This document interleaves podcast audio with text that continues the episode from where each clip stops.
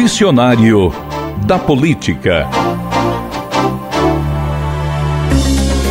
Diplomação é o ato pelo qual a Justiça Eleitoral atesta que o candidato ou candidata foi efetivamente eleito ou eleita pelo povo e por isso está apto ou apta a tomar posse no cargo.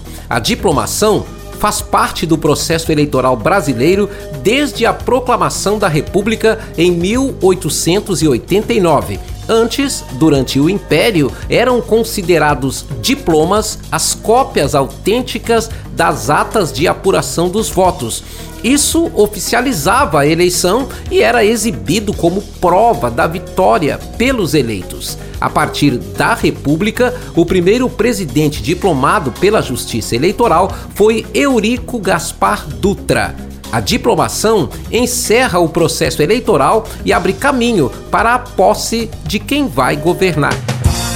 Este é o Dicionário da Política, para entender o que a gente escuta no dia a dia da vida pública nacional.